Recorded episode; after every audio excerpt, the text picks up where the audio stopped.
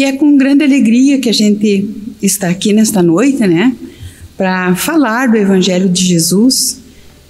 E o Evangelho de Jesus é sempre motivo de alegria, porque nós podemos tirar as, as melhores lições para a nossa vida, para conduzir a nossa vida, né?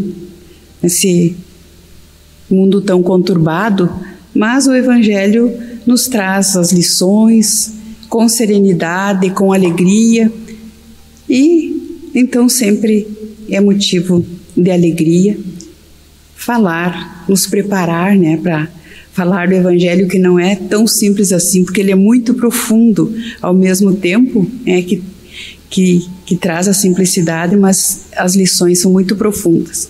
Mas nós fizemos um pequeno recorte, então, né, da, um texto, que é a negação de Pedro, e Amélia Rodrigues traz nesse livro, né, Trigo de Deus, que foi bem propagado nesse, nesse mês, né, para a gente ler, e é Vale a pena a leitura, é uma, uma linguagem muito, muito rica, muito esclarecedora mesmo.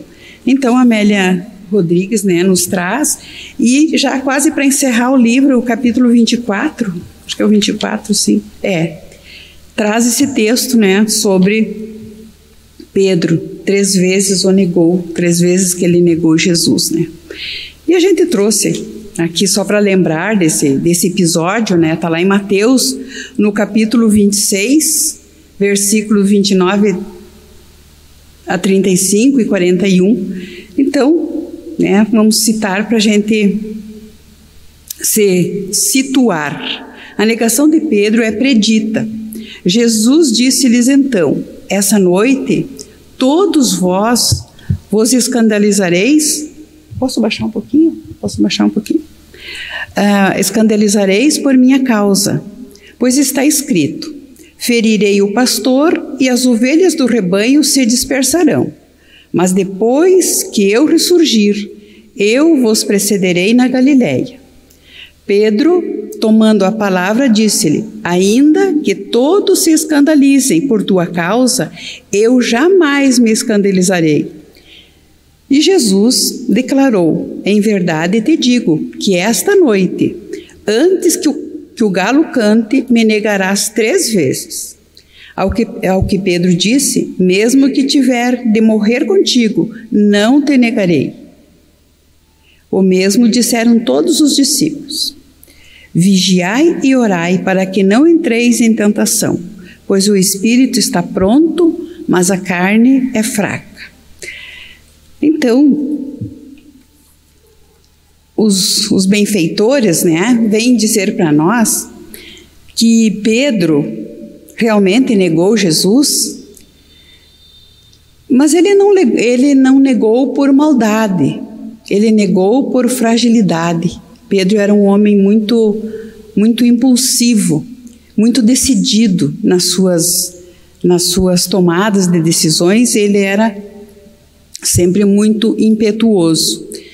E à medida que se popularizava a mensagem do Cristo, agigantava-se também a responsabilidade dos discípulos que ele havia convidado né, para para o seguir e para fazer a divulgação posterior da sua mensagem. Porque Jesus sabia de tudo o que estava acontecendo, o que iria acontecer. O mestre então permanecia consciente da gravidade da hora que se aproximava para concretizar o seu testemunho e ele estava também é, atento a todos os movimentos daquele acontecimento, daquela noite em especial. E os discípulos deslumbravam-se com a sua mensagem com a sua doutrina tão contagiante, impregnada de amor, eles realmente amavam Cristo. Eles aprenderam a amar aquele homem, né? Porque ele era muito muito doce no seu no seu falar, na sua conduta para com eles, né? E porém, sem a dimensão mental para a grandeza do que estava ocorrendo, do que iria ocorrer naquela noite. Eles eram homens simples do povo, eles viviam da rotina no trabalho, que lhes facultava o pão que lhe preenchia as necessidades diárias, as mais imediatas, sem a visão intelectual para os voos mais altos do espírito imortal. A mensagem de Jesus, gente, na, na realidade, até o momento em que Jesus foi crucificado, até ali, só Jesus mesmo tinha compreensão da dimensão que era, né, a mensagem que ele veio trazer à Terra. E é lógico, né, que aqueles homens simples não, não, não tinham toda a dimensão do que estava acontecendo e do que eles teriam depois, né? A, a missão que eles teriam para sustentar os ensinos do Cristo. E Amélia Rodrigues, então, ela vem dizer para nós que ainda hoje é assim. Né? Os cristãos não se dão conta da mensagem a qual se vinculam. Nós todos nos vinculamos né, a, a mensagem do Cristo através da ou recebemos né, dos, nossos, dos nossos pais como herança, né, ou nos afeiçoamos de alguma forma por alguma necessidade, um dia né, nos afeiçoamos à mensagem do Cristo e seguimos, gostamos, praticamos, mas ainda nós também não compreendemos a profundidade e o quanto que essa mensagem ela é transformadora. Nós ainda compreendemos mais assim o aspecto religioso da mensagem do Cristo. Nós não compreendemos ainda, no, nós colocamos naquele pedestal religioso e cultuamos é, como né, uma religião, a nossa religião, né? Amamos a Cristo, estudamos seus mandamentos, cumprimos né, os, os mandamentos, mas ela é muito mais do que isso. Ela, ela é um código de vida para todas as ocasiões da nossa vida, para todas as oportunidades e para todas as fases da nossa vida. Desde o bebê você já começa a poder aplicar, né, a, a mensagem do Cristo para para transformar, para ajudar essa criança a crescer com mais com mais cuidado da sua vida, né? Ao jovem, ao, a, em todas as fases da nossa vida. Então, diz a mentora a Amélia Rodrigues no livro, né, Trigo de Deus, se a penetrassem com a razão e a vivessem alterariam completamente a face social e moral da humanidade. Resolveriam os problemas econômicos, políticos, raciais que enlouquecem e enlutam os povos e dizimam centenas de milhões de vidas. É o que nós estamos vendo né, hoje ainda, né? Se o homem já aplicasse no seu dia a dia a mensagem do Cristo, nós não agiríamos dessa forma. Mas é, nós pegamos, por exemplo, o Evangelho, né, se a gente se aplicasse a estudar realmente o, o Evangelho de Jesus, nós temos o, o, Evangelho à luz da doutrina espírita, né? Então tem o, por exemplo, capítulo 18, pegar só como exemplo, né? Sede perfeitos, né? No item 3, ele fala do homem de bem. Nós te, temos lições ali para toda a nossa encarnação e talvez não, não, não vamos conseguir aplicar uh, em toda a sua extensão essas lições para o nosso na nossa vida. Porque é um verdadeiro código né de, de, de bem viver. É um código moral né da boa convivência Vou só para trazer um, para ilustrar o que, que eu estou falando, né? Aqui no, no item 13, então, no de perfeitos, característica da perfeição. O homem de bem, o verdadeiro homem de bem, é o que cumpre a lei de justiça, de amor e caridade na sua maior pureza. Se ele interroga a consciência sobre seus próprios atos, a si mesmo perguntará se violou essa lei se não praticou o mal, se fez todo o bem que podia, se desprezou voluntariamente alguma ocasião de ser útil, se ninguém tem qualquer queixa dele, enfim, se fez a outrem tudo o que desejara que lhe fizesse. Só nesse primeiro parágrafo nós temos lição para uma encarnação inteira, né? Se nós só nos perguntássemos essas questões que estão nesse primeiro parágrafo, nós íamos é, ser muito mais felizes e nós não iríamos né, cometer tantos equívocos na nossa vida. Quantos erros, né? Então, a, como a benfeitora diz, né, que Pedro ele ele negou Jesus não por maldade, mas por fragilidade. E nós também, né? Nós também, se nós olharmos para a nossa vida, nós já não somos perversos. O mal existe, sim, claro que o mal existe e existem pessoas muito mal intencionadas, mas é uma minoria. Muitas vezes nós agimos por impulso, mais por fragilidade do que por maldade. Quantos erros nós já cometemos nessa encarnação por fragilidade? Muitas vezes é claro, né? não, não vamos dizer que não existe a maldade, existe sim. Né? E Pedro agiu de forma inconveniente, intempestiva, porque ele tinha esse temperamento forte. Ele era um homem rude, ele, ele era muito positivo nas suas, nas suas questões. Quem narra de uma maneira muito bela, aqueles que, que gostam de ler e, e conhecer e aprofundar mais sobre a negação de Pedro, né? O Humberto de Campos traz nesse livro A Boa Nova, uma belíssima lição também. Então, só para nós conhecer um pouquinho do temperamento de Pedro, né?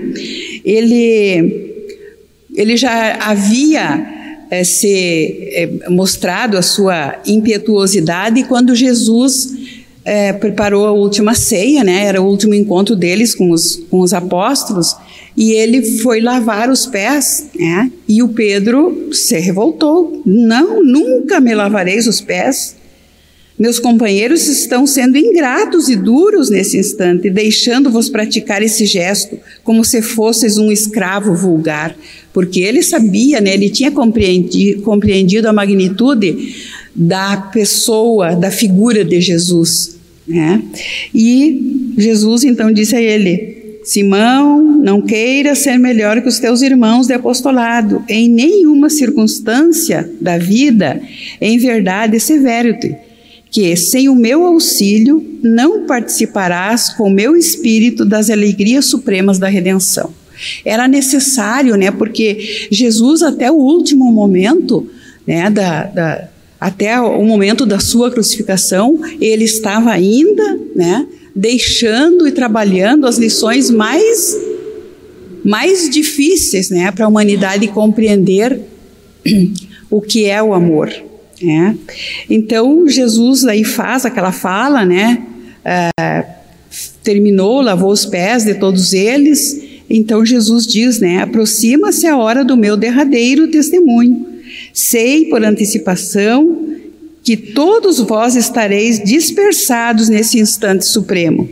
É natural, porquanto ainda não estáis preparados senão para aprender. Antes, porém, que eu parta, eu quero deixar-vos um novo mandamento, o de amar-vos uns aos outros como eu vos tenho amado. Que sejais conhecidos como meus discípulos, não pela superioridade do mundo, pela demonstração de poderes espirituais ou pelas vestes que envergais na vida, mas pela revelação do amor com que vos amo, pela humildade que deverá ornar as vossas almas, pela boa disposição no sacrifício próprio. Então Jesus assim estava dando as últimas lições, as, as, as que iam ficar, né, para sempre para a humanidade, e não só para eles, né, mas para a humanidade. Afinal, Senhor, para onde ides? Né? Pedro, bem impetuoso, perguntou: Mas para onde que tu vai? Que tu, né?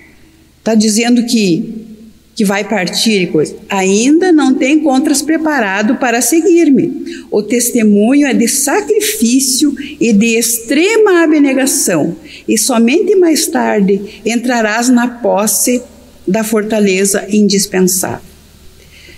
Aí Pedro novamente reage, né? Não posso seguir-vos? Acaso, mestre, podereis, poder, poderias duvidar da minha coragem?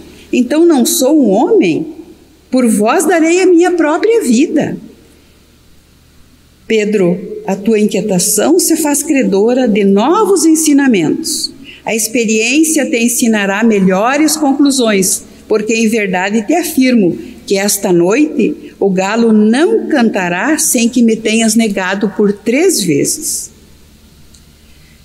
E Pedro, julgai, julgais-me então o espírito mau e endurecido a esse ponto? Indagou o pescador, sentindo-se ofendido. Aí Jesus dá a última orientação para ele: Não, Pedro, adiantou o mestre com doçura.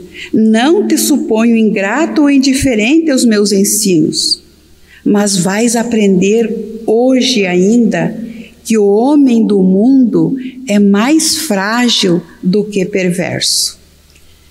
E é isso que Amélia Rodrigues traz para nós também. O homem do mundo é mais frágil do que perverso.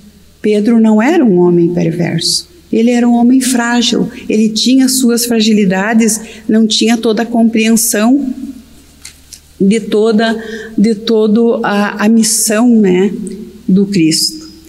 E nós muitas vezes agimos também, né, de forma intempestiva, muitas vezes em momento inconveniente, fora de propósito, e somos também tomados por uma uma uh, uma, às vezes, muitas vezes, por uma situação de superioridade, né? Muitas vezes nós agimos, reagimos intempestivamente com um ar de superioridade, né? Mas quem é essa pessoa para me dizer tal coisa, né?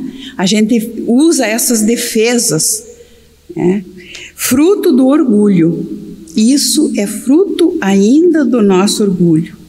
E isso é um desastre para nós. Tá? Ele nos cega e nós não conseguimos perceber as nossas fragilidades. O orgulhoso quase sempre quer ter a última palavra e ele sempre tem razão.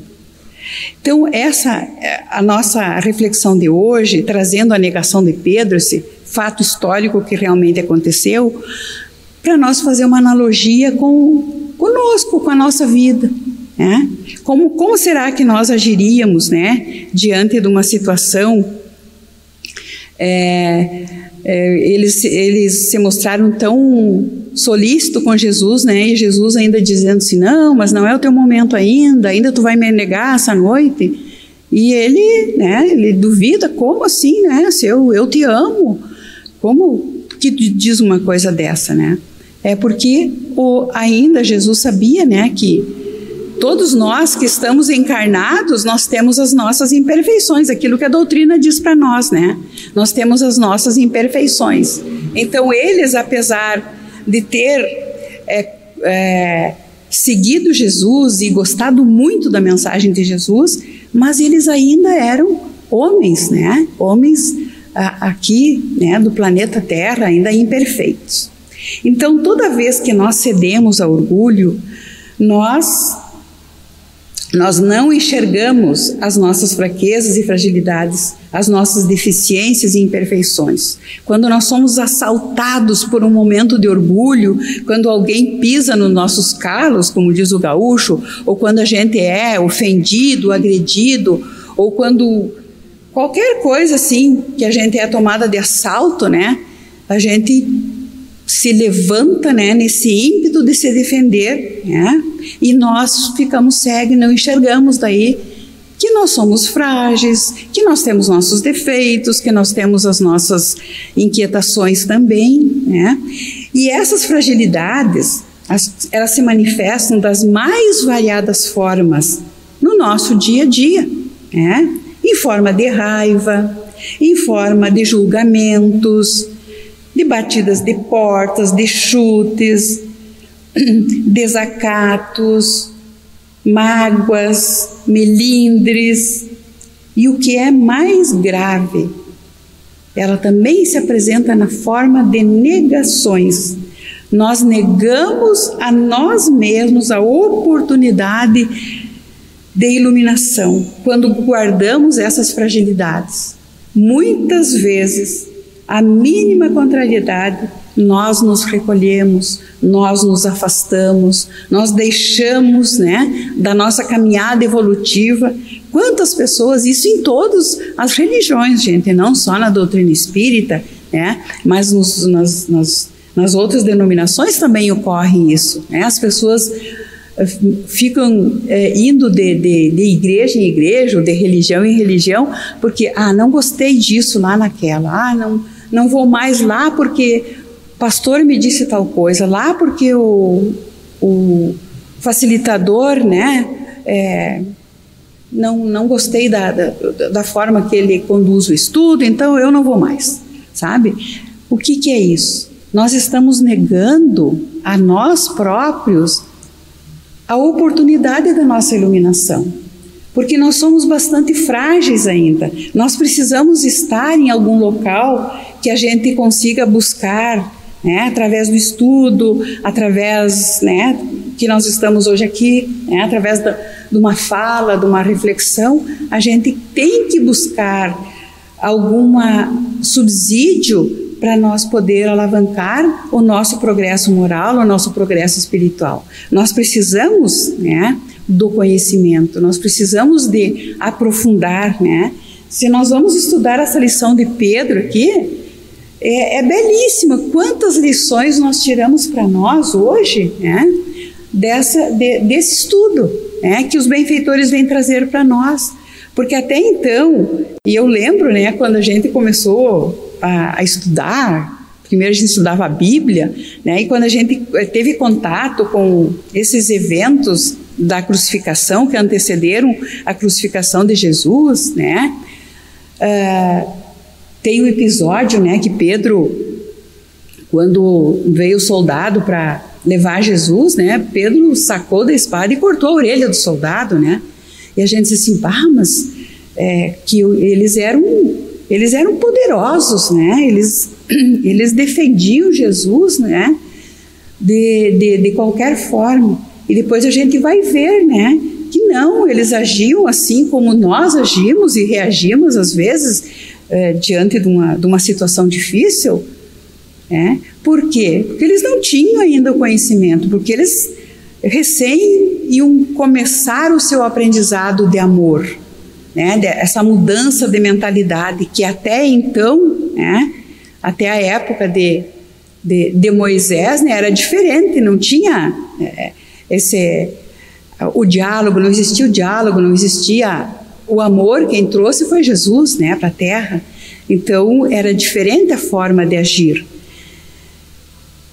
E, e, e nós, muitas vezes, com as nossas fragilidades, nós nos afastamos, muitas vezes estamos, estávamos numa caminhada de, de busca e de repente a gente se ofende, a gente se melindra, a gente não gosta mais, a gente cansa e a gente desiste. Só que nós pensamos que nós estamos desistindo, ah, não vou mais naquela igreja, não vou mais naquela casa espírita. Né? A gente pensa assim, ah, estou desistindo de ir lá na casa espírita. Não, não, é mais profundo do que isso. Nós estamos desistindo da nossa autoiluminação. Por quê? Nós, nós precisamos estar né, uns com os outros. É por isso que nós vivemos em sociedade, né, para aprender.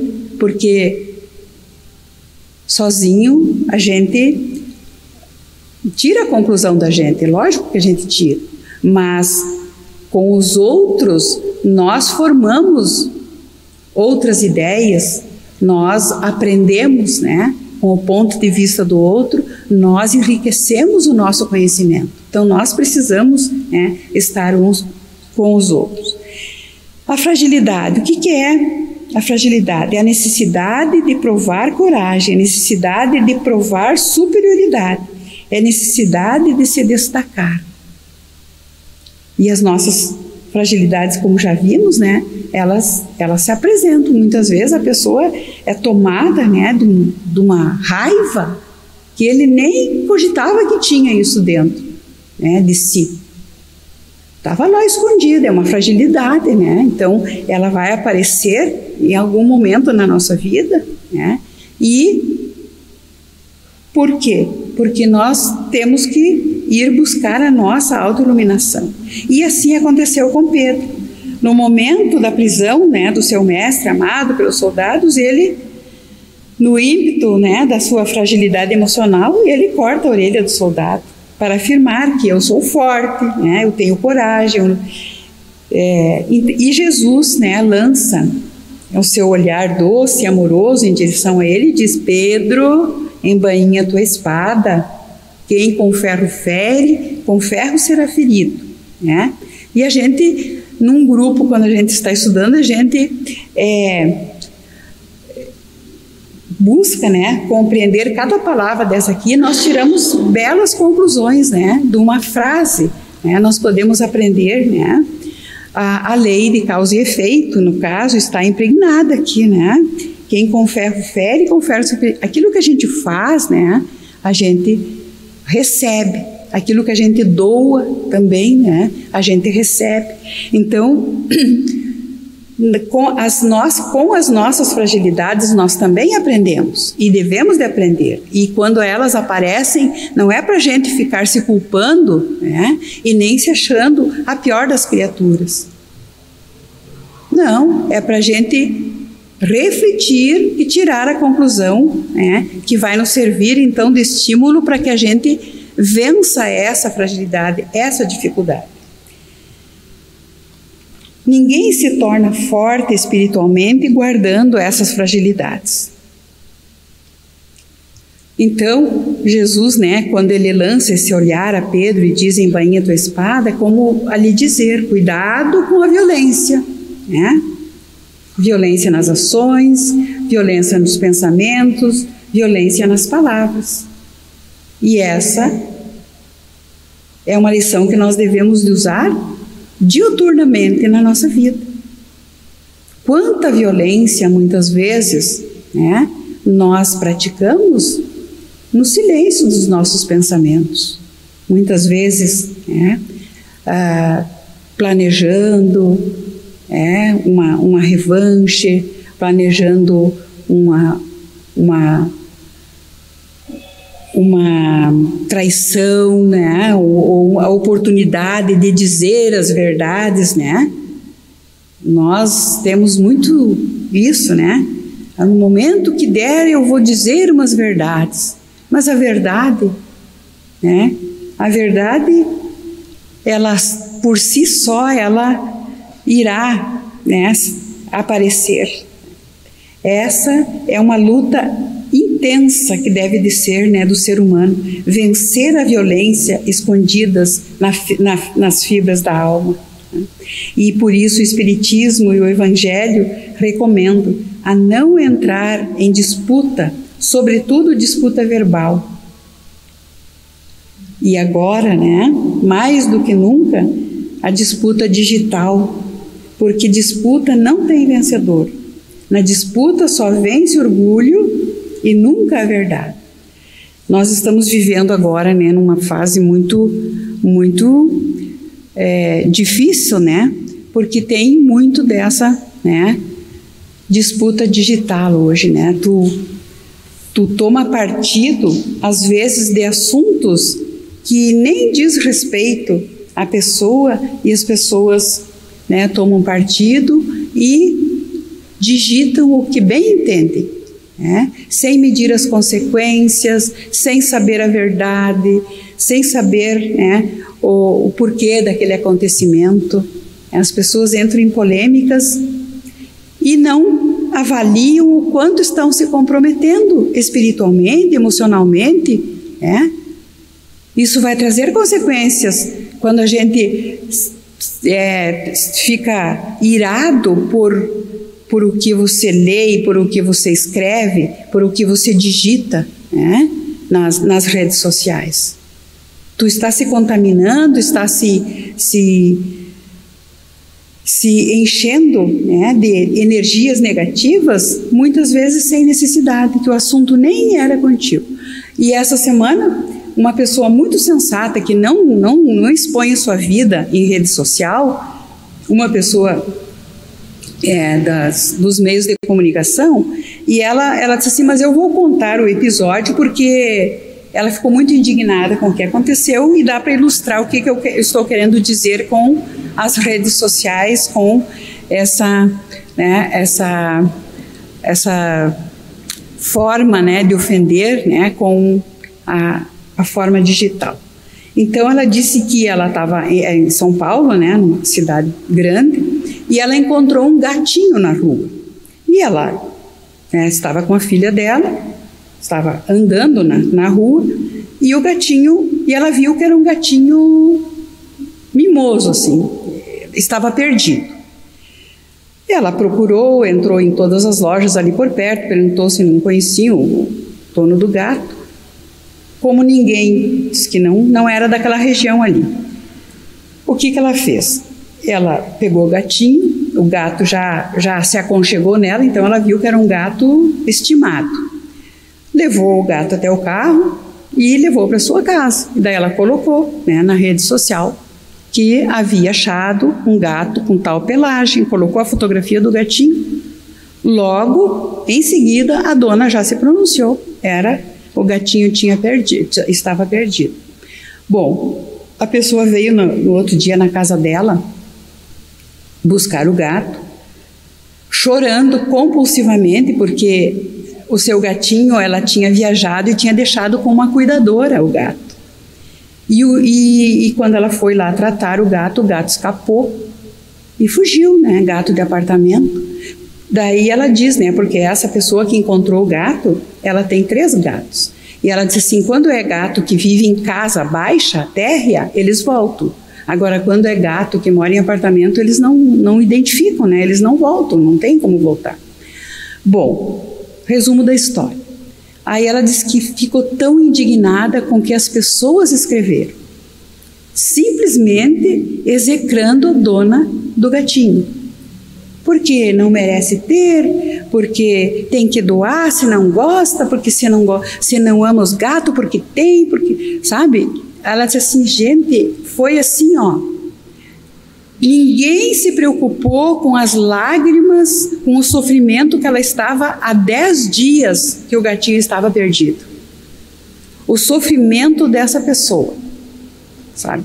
Então, assim, ó, esses julgamentos intempestivos que as pessoas né, fazem nas redes sociais, isso é muito grave. E a pessoa pensa que ela está só ofendendo o outro, mas ela está se comprometendo espiritualmente, né? fazendo julgamentos. E Emmanuel, no livro Consolador, na psicografia de Francisco Cândido Xavier, na questão 320, acerca dos ensinamentos da negação de Pedro, ele diz: a negação de Pedro serve para significar a fragilidade das almas humanas, perdidas na invigilância e na despreocupação da realidade espiritual nós ainda não temos a dimensão de que as nossas ações têm implicação direta com a nossa realidade espiritual.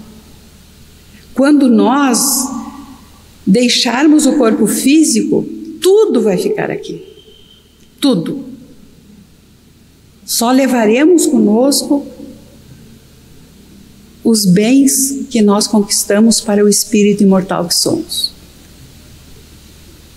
E essa é uma das grandes fragilidades da humanidade, né? Ainda não se reconhecer como um espírito imortal que vai continuar a viver após o desencarne do corpo físico. Então a pessoa se compromete, né?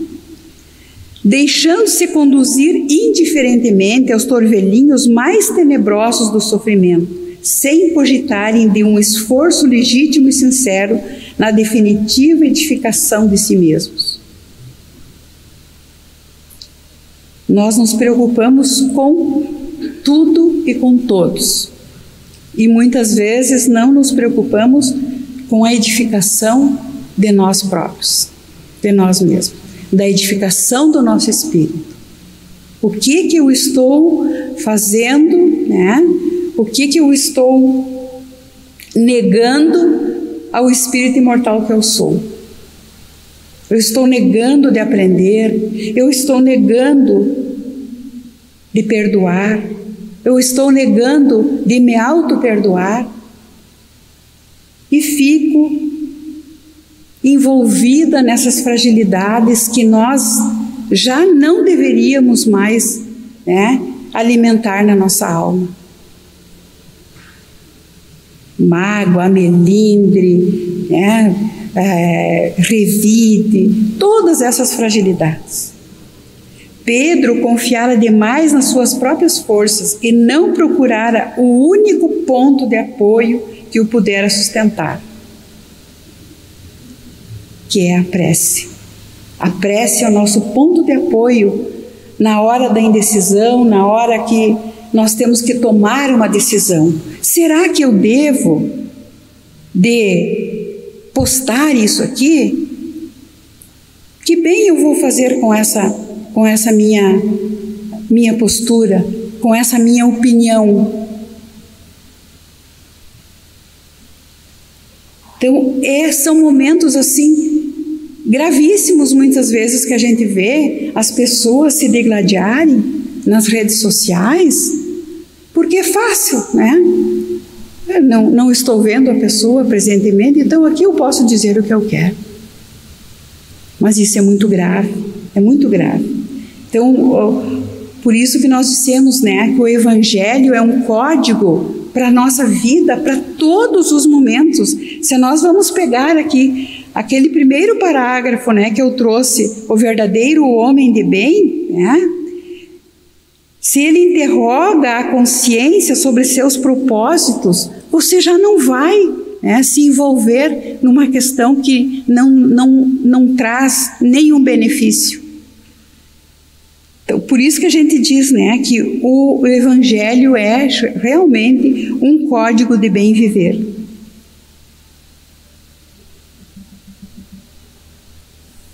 Grande foi o seu remorso, pois que nele houve apenas fraqueza e não culpa.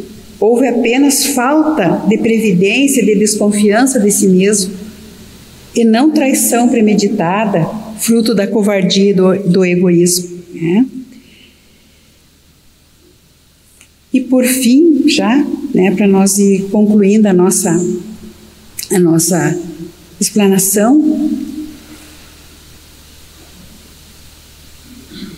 Não te proponhas desse modo atravessar o mundo sem provações, sem, sem tentações. Elas nascem contigo, assomam-te de ti mesmo e alimentam-se de ti, quando não as combates dedicadamente. Qual o lavrador sempre disposto a cooperar com a terra, da qual precisa extrair as boas sementes? É, então, assim, ó, nós não vamos atravessar a nossa encarnação sem dificuldades, sem tentações, sem provações, sem dificuldades. Mas muitas nascem da nossa própria intemperança, da nossa própria imprevidência, da nossa própria falta né, de, de bom senso para tomar as nossas decisões. Então, a negação de Pedro né, nos quer trazer esse esclarecimento para nós ter atenção não de negar aos outros, de negar que este é meu pai, este é meu filho, aquele é...